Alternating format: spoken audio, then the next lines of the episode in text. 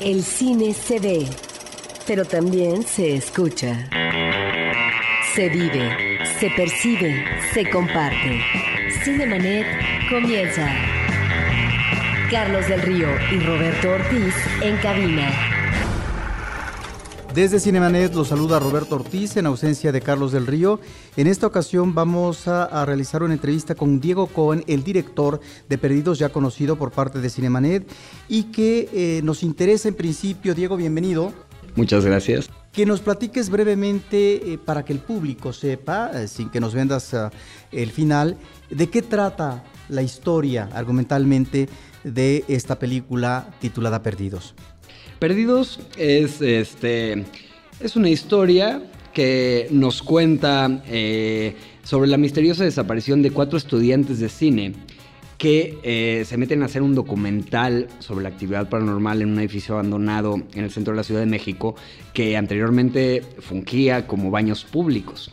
Eh, lo que yo presento en esta película es el material recuperado después de su misteriosa desaparición. Es una película que llama mucho la atención porque tiene eh, una parte inicial, diría uno, no sé si llamarle introducción, pero eh, con uh, una pantalla con fondo negro escuchamos un audio, un audio real que tiene que ver con un exorcismo eh, de la comunidad judía y que llama la atención en el contexto del cine mexicano. ¿Cómo es que te acercas a esta situación real y cómo se vincula de alguna manera con lo que va a ser la ficción de la película?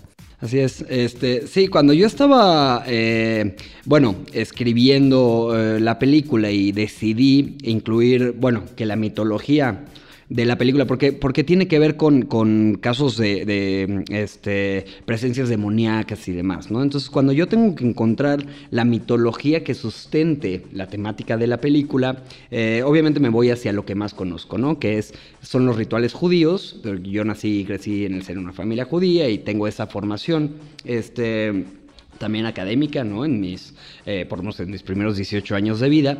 Eh, y bueno, incluyo esta mitología y es hasta eh, después, ya que estoy eh, en el proceso de postproducción de la película, en que recuerdo haber, eh, haber escuchado un audio de un exorcismo real, ¿no? un ritual que sí se popularizó este, por ahí de 1998. Este ritual se realizó en Israel, en Jerusalén, y fue publicado por una casa de estudios religiosos en Jerusalén. Yo al recordar esto me pareció perfecto, eh, es justamente el, el elemento que me hacía falta para eh, explicar de algún modo un poco la demonología o el origen de este demonio que, que se van a encontrar estos chavos en, en ese edificio, ¿no? Este, y, bueno, fue después de un, arduo trabajo de rastreo y tuve que, que, ponerme en contacto con la gente este, que originalmente grabó ese ritual y lo publicó, lo cual fue muy muy complicado porque aparte son religiosos ortodoxos en Jerusalén. Tuve que recordar mucho mi, este, mis estudios de hebreo, ¿no? Porque todo lo tuve que buscar en hebreo. Y finalmente di con ellos. Este y me permitieron hacer uso del audio, no de la imagen, ¿no? Porque finalmente es un video. Este, y yo pude hacer uso del, del audio, eh, encontrando la unión perfecta con la temática de la película, ¿no? Creo que, creo que es, un, es un prólogo inmejorable para, para esta película, ya que como es un falso documental y, nosotros tenemos... Eh, es, un, es un subgénero demasiado estricto, yo creo, en, tiene muchas reglas que no se pueden romper, o por lo menos eh, a mí no me gustaría romperlas, ¿no? Yo en ese sentido sí me considero un purista, este, de, por lo menos de ese subgénero. Y, y, entonces como los personajes no tienen el conocimiento suficiente para explicar las cosas que se encuentran, porque evidentemente ninguno de ellos es un experto investigador paranormal, menos que que sea este eh, que haya tenido estudios hebraicos y demás entonces eh, yo tuve que encontrar un, un, un prólogo que explicara de algún modo qué es lo que los amenaza o qué es lo que se encuentran ellos, ¿no? Y creo que quedó perfecto para, para la historia. El audio en sí mismo es una película de terror. ¿No? Es, es, eh, es, muy impresionante lo perturbador que puede llegar a ser sin, sin, siquiera entender el lenguaje, porque no es necesario, ¿no? Se entiende la intención este, y se siente, se siente muy bien lo que ahí está sucediendo, ¿no? Que entonces ya, ya abre la película con una cuestión, eh, eh, pues, particularmente perturbadora que prepara al espectador para lo que viene. Iniciemos tu comentario sobre las diferentes capas narrativas que se observan en la película y que nos eh, remite a un eh, planteamiento eh, de trabajo técnico muy cuidadoso. Creo que desde esa introducción eh, y ah, lo que viene a continuación, que es una cámara fija en el interior de una camioneta, donde vamos a ver cómo se reúnen los personajes que van a ser el centro, digamos, de la historia. Hay otros personajes finalmente demoníacos que, que, que van a estar ahí al pendiente de ellos. y a continuación, ¿no? dos tipos de registro en la ficción que serían la cámara en mano por parte de estos cuatro personajes, ¿no? Que van a registrar lo paranormal, si es que finalmente hay evidencia alguna, y por otra parte la cámara propia eh, tuya eh, o como realizador de lo que está sucediendo y cómo acompañar a estos personajes. Y en ese sentido, estas diferentes capas narrativas, ¿no? Eh, que van dándole una evolución favorable a la película, genera un suspenso que finalmente puede agobiar al espectador. Sí, mi preocupación fundamental, bueno, siempre fue la creación de atmósferas de tensión. ¿no? para mí era fundamental tratar de emular la experiencia que yo tuve al ser espectador de La Bruja de Blair. Esa es, eh, digamos, la motivación primordial que me lleva a hacer esta película, ¿no? Yo lo que quiero compartir, no, no quiero particularmente hacer un tributo eh, a esa película o este... o, rendir homenaje, ni mucho menos, sino que lo que yo quiero compartir es la experiencia que yo tuve, ¿no? Eh, y, pues para poder lograr eso, creo que tuvo, bueno, lo más importante este, en este caso fue, fue sí, el trabajo de preparación. Eh, tuve la oportunidad de hacer el casting aproximadamente un año antes de realizar la película para tener el tiempo suficiente para eh, de entrada entrenar a los actores para que ellos operaran las cámaras y poder hacer la película en una especie de continuo este, sin, sin pausas, que se sintiera muy natural, ¿no? Entonces, a pesar de que en la película se, eh, se, siente que hay muchísima improvisación, toda esa improvisación fue preparada durante muchísimo tiempo, ¿no? Entonces, por un lado tuvimos que preparar a los actores, eh, ensayar obviamente el guion, todos los diálogos y demás, eh, permitiéndoles en todo momento aportar a sus personajes para que se sintieran mucho más naturales de lo que yo los había escrito, este, obviamente, porque siempre, siempre tiene que haber esa traducción, yo creo, es, imposible que yo pueda pensar o yo pueda escribir como piensan este, personajes tan distintos, ¿no? El uno del otro y demás. Necesito siempre esa aportación de aquellos que van a finalmente eh, encarnar al personaje. Este, y, bueno, luego nos dimos a la tarea eh, de la coreografía de la película, ¿no?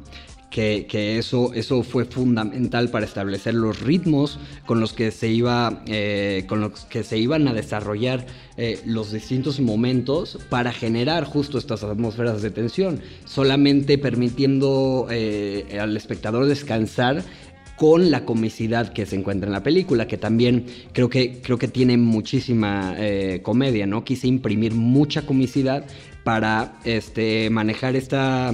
Eh, respiros, descansos. Estos respiros, exacto, para darle al espectador respiros en que bajen la guardia y luego agarrarlos y no volverlos a soltar, ¿no? Eso, eso me parece increíblemente efectivo también en el género. Siempre que que hay comedia dentro del cine de género, este, va a ayudar a que el espectador eh, reaccione eh, de, mejor manera en, los momentos más tensos, ¿no? Más, más críticos, más eh, catárticos. Ahora, mencionas tu experiencia como espectador de La Bruja de Blair.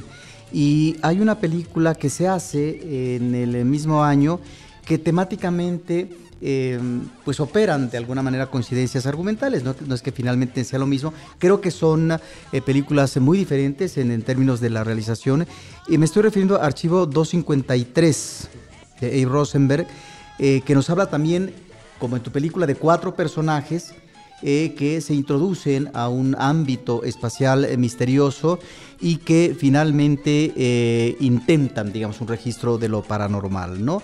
En el caso de esta película es una clínica psiquiátrica, en el caso de tu película es ah, unos baños públicos insertados en el centro histórico.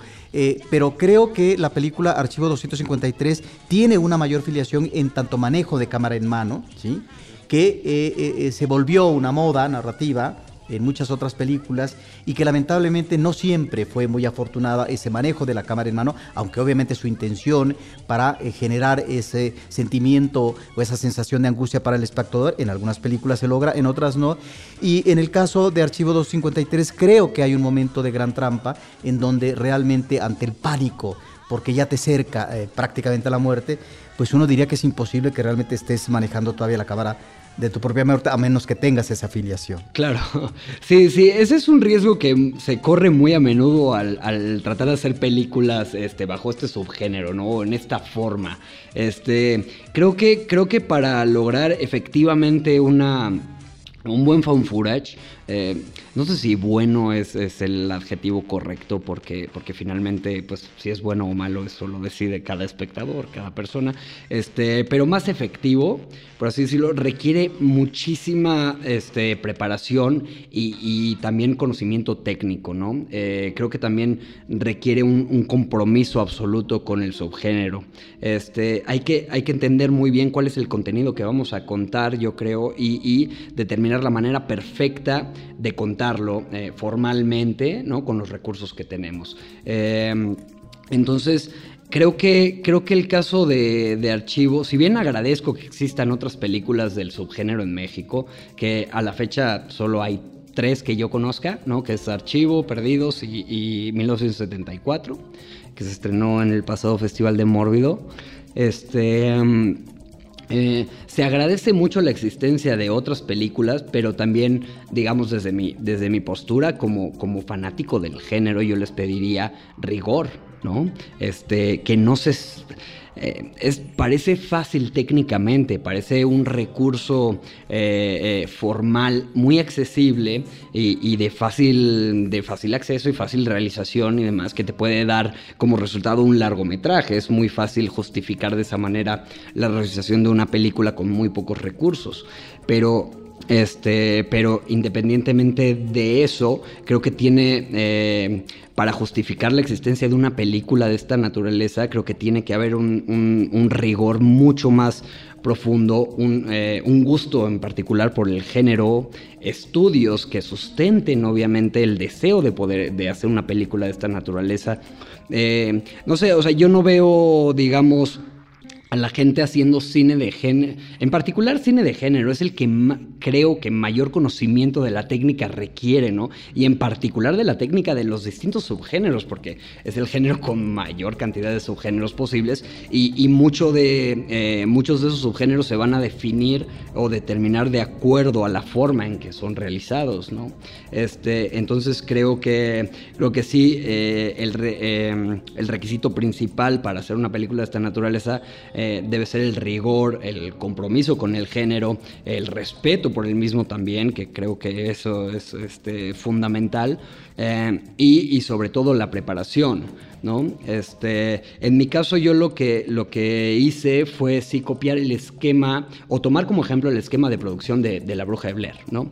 Este, porque no solamente en cuanto a contenido, en cuanto a resultado me parece, me parece efectiva, digna y, bueno, es una de mis películas favoritas, ¿no? Este, em, pero más allá de eso, la, la forma en que fue realizada de algún modo nos dota a nosotros como realizadores de nuevas herramientas eh, con las cuales poder jugar o, eh, o, utilizar para lograr efectividad en las, eh, en las interpretaciones sobre todo, ¿no? Entonces, lo que más aprendí yo de la realización de La Bruja de Blair fue la forma en que filmaban las secuencias. Entonces, mandaban a los actores a filmar varias secuencias seguidas sin darles mayores instrucciones y decirles cualquier cosa que les suceda, pues deben de tomarla como parte de la película y deben reaccionar a ella.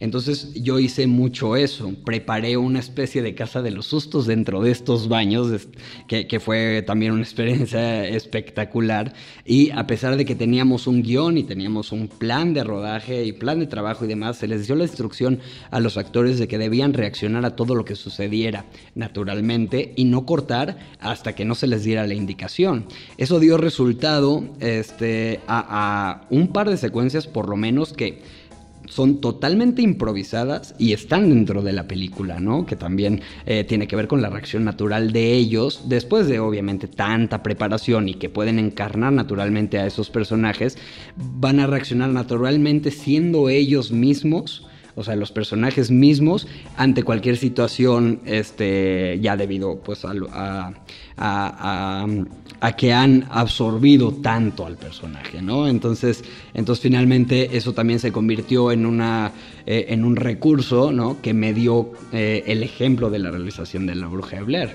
Este... Y creo que, creo que ahí está el, meollo del asunto, ¿no? En, el rigor, eh, en, el estudio, en el conocimiento del género. Ahora hablas de juego, de estos elementos genéricos, pero efectivamente, como lo has mencionado, esto requiere rigor en la planificación de tus actores, de la trama misma, para que efectivamente genere un suspenso y que ese suspenso eh, pueda ir increciendo y eh, el manejo de los espacios. Aquí me parece que es muy importante en esta película los espacios. Y hay una parte de la cinta en donde eh, los pasajes de estos baños eh, parecieran un laberinto y un laberinto que lleva a un sinsentido o a un camino sin salida. Y en ese sentido es eh, donde se siente, eh, donde hay esta sensación para el espectador de claustrofobia, de finalmente eh, la dificultad de, escape para los personajes ante esa situación, en donde finalmente sin que tú, en principio, describas o visualmente destapes la cloaca de esos tentativos fantasmas, bueno, hay una posibilidad, pero hay también esa cuestión del encierro que me imagino eh, entrañaba también un reto en ese manejo específico de espacios muy reducidos. Sí, ese fue, eso fue un reto increíblemente interesante porque este, una vez que conocí la locación, ese es también creo que creo que la locación es real, perdón. Sí, sí la locación es real. Pero tú no tuviste que manejar cosas de digamos de escenografía. Eh, hicimos un diseño de producción, pero solamente para el cuarto 18, ¿no? Este, eso es lo único que realmente está diseñado.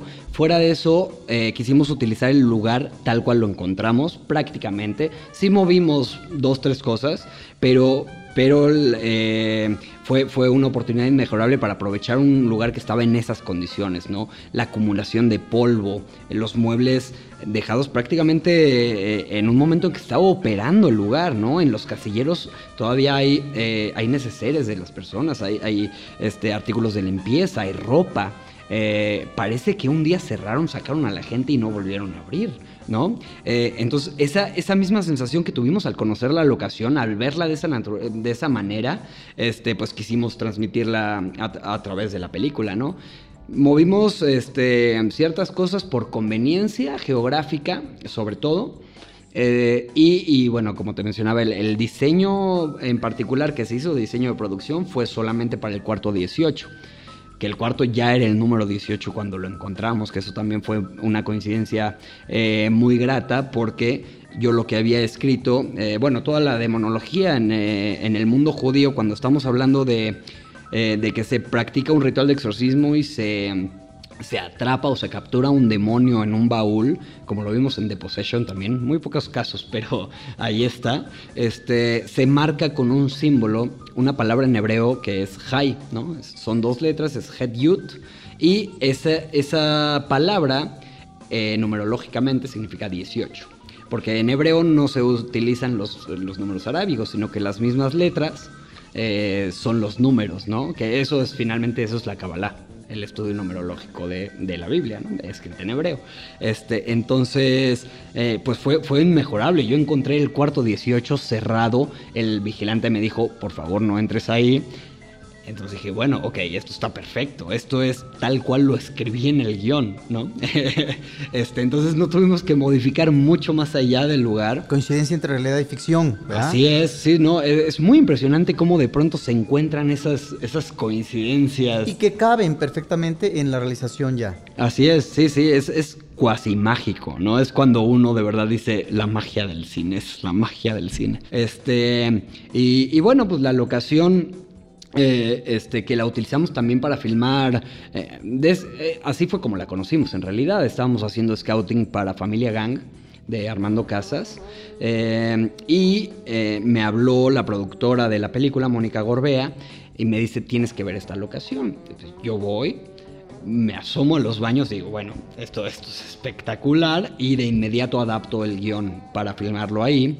Este, y sí, de, lo, primero que se me ocurrió, habiendo recorrido ya todo este lugar, fue jugar, eh, sí con, con eh, los espacios, con, eh, con el tamaño del lugar, con los aspectos laberínticos del mismo, pero también se me ocurrió que era, que era muy este, muy posible jugar con trucos de cámara a que, todo el lugar se está moviendo, que cobra vida y que se mueve en función de los personajes, ¿no? Y de los deseos del, demonio, impidiéndoles a estos personajes encontrar la salida.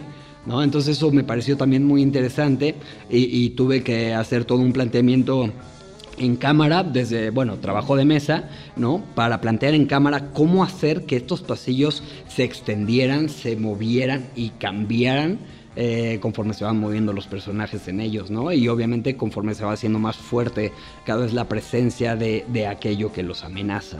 ¿No? Este, pero sí fue muy interesante eso, sobre todo yo estaba muy interesado en, el aspecto laberíntico, en la claustrofobia. Eh, una de las últimas películas que, realmente me, logró perturbar, hablando de found footage, es, una película que se llama La Cueva, es española. No, recuerdo el director. Este, pero es una película que trata solamente sobre cinco amigos que encuentran una cueva en una playa en Barcelona, entran a la cueva y no encuentran la salida eso es espectacular, no tiene ningún elemento paranormal, no tiene monstruos, no tiene absolutamente nada más que gente perdida en un espacio cerrado. Entonces, esa fue otra, otra experiencia que yo viví que quise transmitir de algún modo, ¿no? Este, con, con Perdidos. Hay un ingrediente fundamental en la cinta que es el manejo del sonido.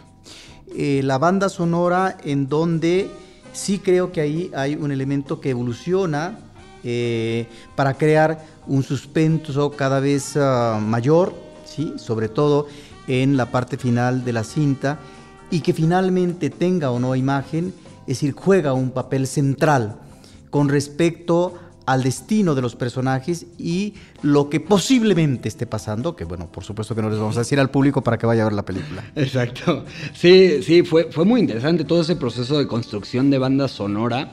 Este, porque claro, en estas películas juega, juega un papel eh, que va un poco más allá de lo común, ¿no?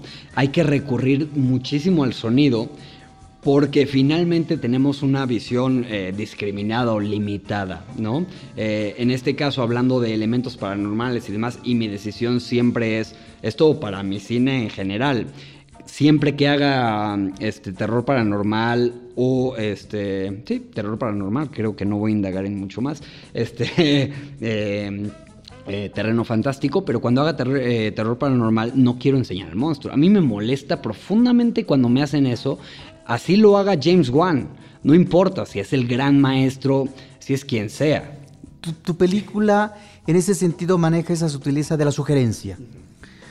Es, eh, eh, el, espectador sabe que ahí hay algo que está pasando, muy raro, muy fuerte, muy difícil, ¿no? Hay elementos que de alguna manera son indicios, pero eh, no es la evidencia concreta, visualmente hablando, de la figura demoníaca o de ese elemento propio del terror. Y en ese sentido, eso creo que abona en favor de tu película. Sí, sí, definitivamente. Eh, para mí como espectador también eh, eh, es, mucho más efectivo así. Y, y bueno, de esa manera se recae mucho o se... Este, se depende mucho de la banda sonora para entender lo que está sucediendo y obviamente para eh, sí llevar al espectador hacia los lugares a donde queremos que llegue, ¿no?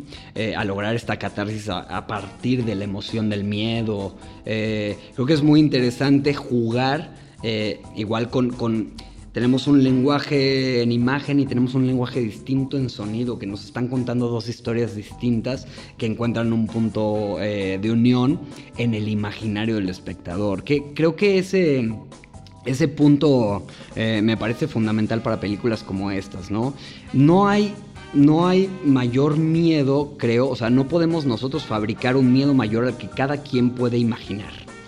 Entonces, si nosotros dotamos al espectador de la posibilidad de imaginarse al monstruo que quieran, de imaginarse al demonio que quieran o de, la amenaza que quieran, creo que será mucho más efectivo, creo que llegaremos eh, eh, mucho más fácil a cumplir el objetivo, ¿no? Porque estamos eh, recurriendo directamente a los miedos más profundos de cada una de las personas, porque toda la película en general está creada para sugestionar, para tensar, para crear suspenso, y es ahí donde ya entra la imaginación del espectador que puede llenar los huecos que existen eh, y complementarlos obviamente con lo que ve y con lo que escucha sobre todo. Sí, que es eh, uno de los elementos inquietantes con respecto a lo que estás diciendo.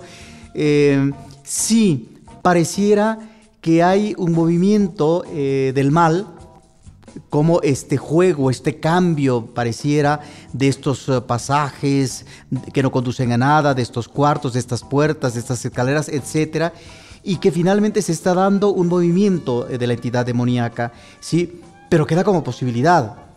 Y la otra posibilidad es el terror que finalmente puede dominar al espectador, en donde eh, los mismos personajes son parte de un terror que los está atrapando. Y en ese sentido, la película se puede volver más rica y más sugerente. Exactamente, sí, de eso se trata. O sea, eh, creo, que, creo que eso tiene que ver mucho con, complementar el género, ¿no? Complementar el cine como tal eh, y convertirlo o llevarlo un poco más allá. Yo hablo mucho de, de, que el objetivo primordial o la motivación primordial para hacer esta película es compartir una experiencia. Y es la experiencia del miedo. El, realmente, este, digamos, entrar sin defensas y, someterte a una experiencia de esta naturaleza y, e irte desde la comodidad y seguridad de tu butaca en el cine, ¿no?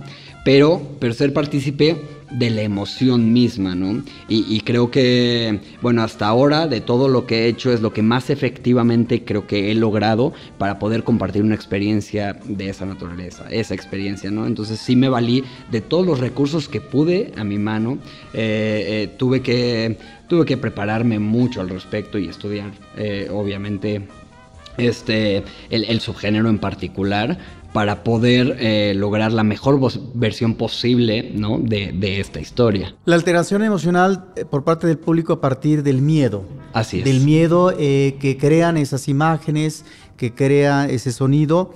Y en ese sentido, platicaríamos en Cinemanet ¿Cómo le ha ido a la película con ya un público? La película ingresa apenas en estreno comercial, pero finalmente ya ha tenido su propio público en festivales y demás. Eh, ¿Cómo ha sido esa experiencia compartida con el público? ¿Cuál ha sido la reacción? Porque finalmente la película se prueba en la pantalla grande con un público masivo.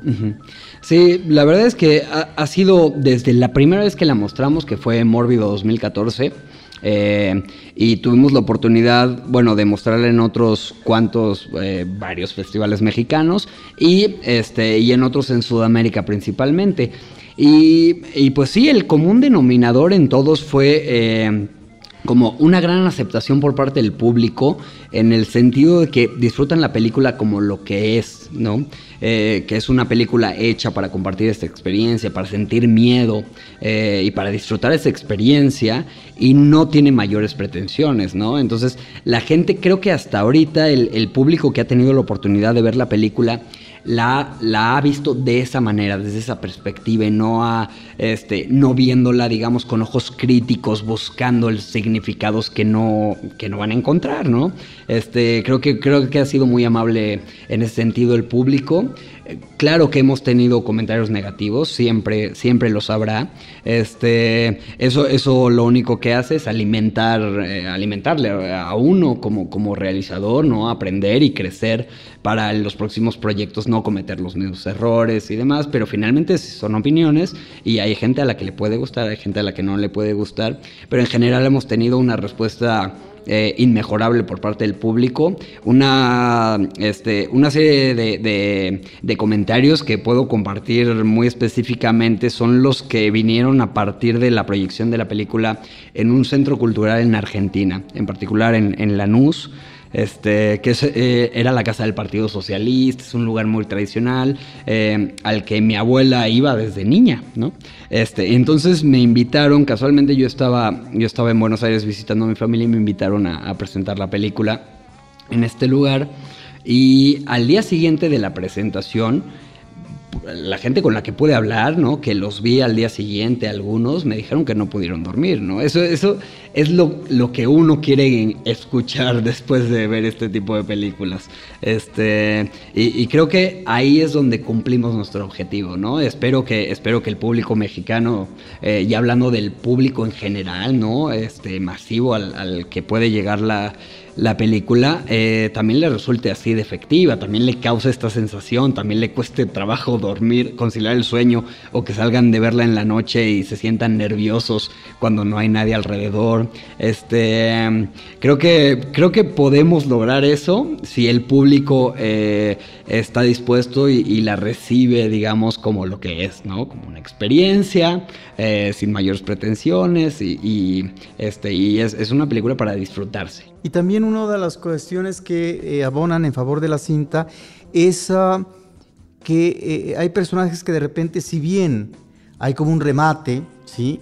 En términos de la situación terrorífica que están viviendo, de repente pareciera que queda en algunos de ellos, en más de uno, esa sugerencia de quién sabe de extrañeza qué pasó. Y esto, esto es, esto, eh, claro, le crea, yo creo, tal vez al espectador mayor inquietud, mayor extrañeza y, mayor, digamos, nerviosismo con respecto a eso que a lo mejor no va a tener una explicación del todo definitiva. Exacto. Sí, sí, eh, es, es, una de las, eh, de las herramientas, bueno, no, de las características de, de este subgénero, ¿no? No podemos darnos la licencia muchas veces de explicar las cosas como son o de, eh, de absolutamente marcar las cosas con un principio y un final y una respuesta clara, ¿no?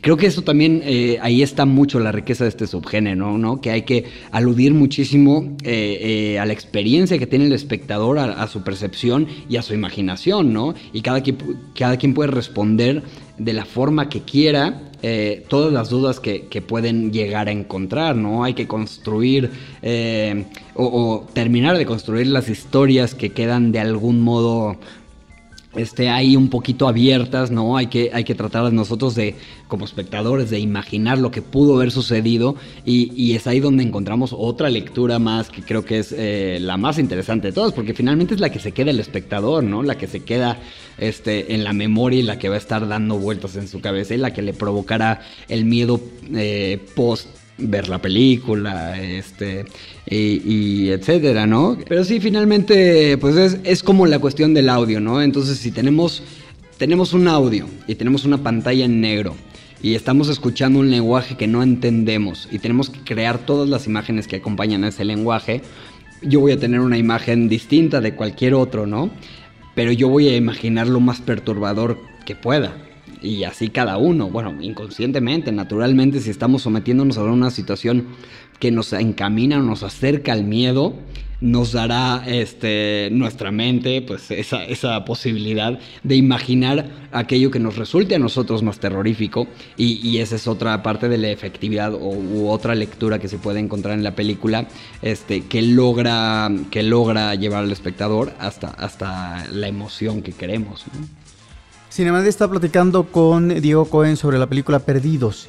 eh, notamos una gran inquietud eh, creativa tuya que no solamente está en el trabajo de la creación de historias, sino también en eh, la dirección, en la producción. Y observamos, si bien es cierto que Amaneceres Oxidados, una película tuya, creo que de 2010, es otra cosa, si tus películas que tienen que ver con Luna de Miel Perdidos, están más en esta línea genérica con lo fantástico y el terror.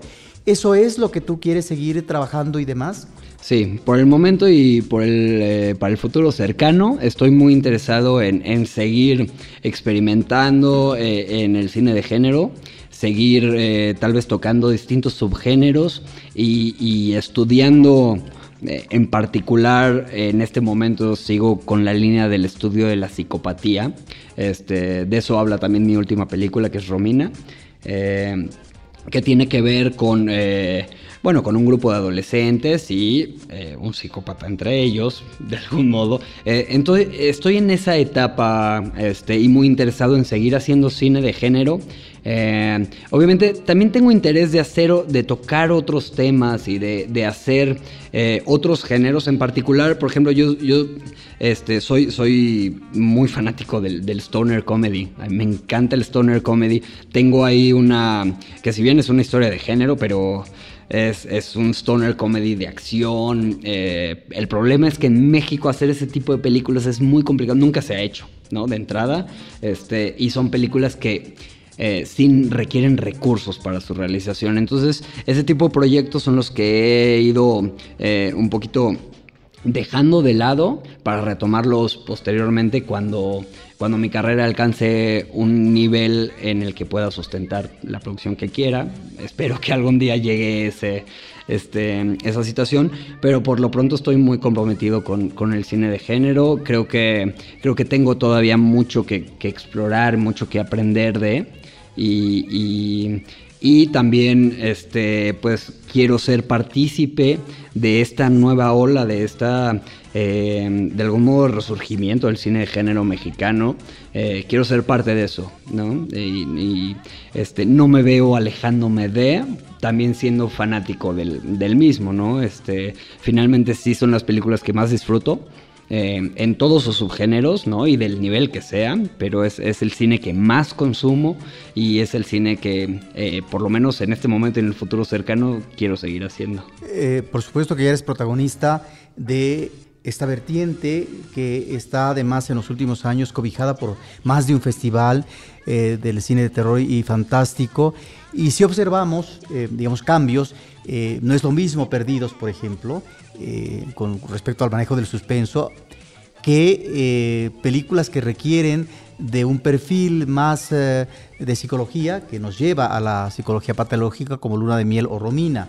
De tal manera que son, creo que, procedimientos diferentes en términos también de establecimiento del guion con respecto a definición de personajes, donde, por ejemplo, en Perdidos eh, no es que no existan los personajes y las diferencias eh, de actitudes de cada uno de ellos, pero en donde finalmente eso podría quedar en segundo plano a partir de esa presencia de lo ominoso que es lo que va a jugar eh, el papel fundamental en la cinta y que en películas como Luna de Miel posteriores y Romina estamos ante otra cosa. Exactamente. Sí, sí, sobre todo mi interés fue moviéndose hacia pues hacia el ser humano haciéndole daño a otro ser humano, ¿no? Eh, ¿Y por qué sucede esto? ¿Y cuál es la perspectiva de cada uno de los, eh, de los actores en este sentido, este, en estas situaciones, en estas circunstancias? Eh, me interesa mucho indagar en eso, ¿no? Más en el, digamos, en lo que se podría denominar más como suspenso, más que terror, o, o es que en inglés es más fácil, ¿no? Bueno,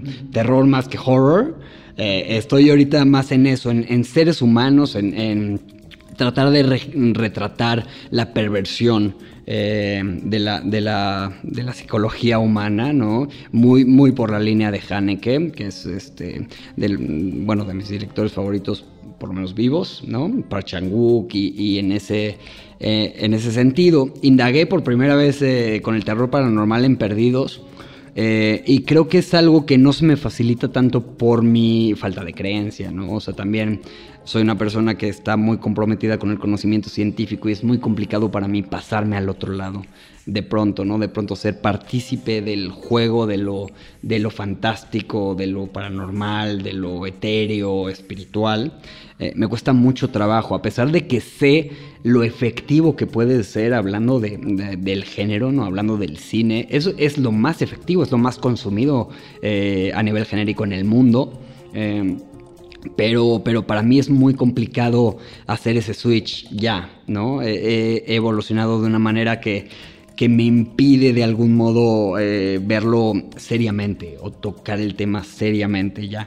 Entonces por eso estoy mucho más en esta línea este, de lo terrenal, eh, de las posibilidades eh, de la perversión de la mente humana y, bueno, seguiré, digamos, indagando en esos temas. Ahorita estoy justo desarrollando una historia, bueno, está inspirada por historias reales, son tres historias reales que encontré este, sobre la Deep Web, ¿no? Que es este fenómeno que muy poco es conocido popularmente, pero todo el mundo sabe algo, ¿no? Está dentro del inconsciente colectivo. Y yo he encontrado en esta, en esta deep web, o sea, finalmente, pues obviamente me he tenido que meter a investigar y demás, y sí he encontrado lo peor de la perversión humana, ¿no? Creo que ahí, eh, bueno, ahorita es el tema que me, que me interesa. Y voy a, voy a seguir eh, indagando y voy a hacer esa película hablando sobre esa otra parte de la perversión humana, ¿no? ¿Qué pasa en línea? ¿Qué pasa en, con el anonimato con el que se puede actuar, ¿no? En la red. Este, y, esa es la línea que, ahorita me está interesando mucho, pero seguiré yo creo sobre, sobre lo mismo, tal vez investigando sobre, este, sobre la perversión humana, sobre todo mucho el comportamiento dentro de la psicopatía. Diego, eh, ¿cómo se informa el, ah, público, nuestros escuchas de Cinemanet, las redes sociales, eh, para que finalmente ubiquen mejor la película? Y también eh, con cuántas pantallas sale comercialmente en su explotación ya en las salas masivas. Bueno, salimos, Perdidos se estrena este viernes 20 de enero. Eh, salimos con 88 pantallas repartidas por todo el territorio nacional. Tenemos pantallas, eh, obviamente principalmente en, DF y área metropolitana, pero también tenemos pantallas en eh, Jalisco, en Nuevo León, en Baja California Norte, en Veracruz, en Quintana Roo, Chiapas, me parece, Morelos, este, Estado de México, y espero no estar olvidando, pero, eh, pero finalmente estamos permeando, sí, eh, las principales ciudades de la República Mexicana. Creo que todo aquel que quiera ver la película podrá encontrarla en un cine cercano, más menos. Eh, y, en esta ocasión lo, muy afortunado para la película es que estamos en, en por lo menos cinco de las principales salas del país. ¿No? Que son eh, en las que más comúnmente va, la gente al cine, entonces es muy fácil, es muy fácil encontrarla, a diferencia de Luna de Miel, ¿no? En este caso, Perdidos es mucho más accesible, este, y, esperemos que, todo el mundo pueda encontrarla, pueda verla eh, en el cine, porque es una experiencia distinta, eso sí, de verdad, lo, digo muy sinceramente, yo yo que apenas vi la copia que se va eh, este, a las salas comerciales, que tiene una nueva mezcla de sonido, quedé muy impactado, muy impresionado de verdad. Fue una nueva experiencia para mí. Yo vi una nueva película. Este, les recomiendo mucho vivir la experiencia en el cine. No hay, digamos, no hay punto de comparación, ¿no? Pues Diego, eh, ahí está la información, las redes sociales. Ah, claro, sí. Este, pues publicamos todo a través de eh, la página de Facebook de Cinenauta, que es la distribuidora, Twitter de Cinenauta también, página de Facebook de Grotesque que esa es la casa productora. Y eh, las mías personales son, bueno, yo soy at Diego J. Cohen y, y en Facebook estoy como Diego Cohen. Pues eh, ahí está la película y ahora que hablas de cines que puedan ser más próximos, accesibles al público, recordarles que en el caso del cine mexicano muy especialmente hay que tratar de llegar la primera, el primer fin de semana porque eso también permite dar un mejor juego, un mejor cobijo para los días ah, que a continuación eh, vienen, que es eh, la siguiente semana y que la película pueda prosperar. Pues muchas felicidades por esta realización, digo, y Cinemanet te agradece. Muchas gracias, gracias por la invitación y es un placer. Pues ah, desde Cinemanet agradecemos a nuestro público en ausencia de Carlos del Río. Roberto Ortiz eh, les da la despedida y agradecemos también a nuestra parte de producción eh, que en esta ocasión, pues ah, en ausencia de Paulina Villavicencio nos acompaña Uriel. ¿sí? Te agradecemos mucho y muy amable por estar con nosotros.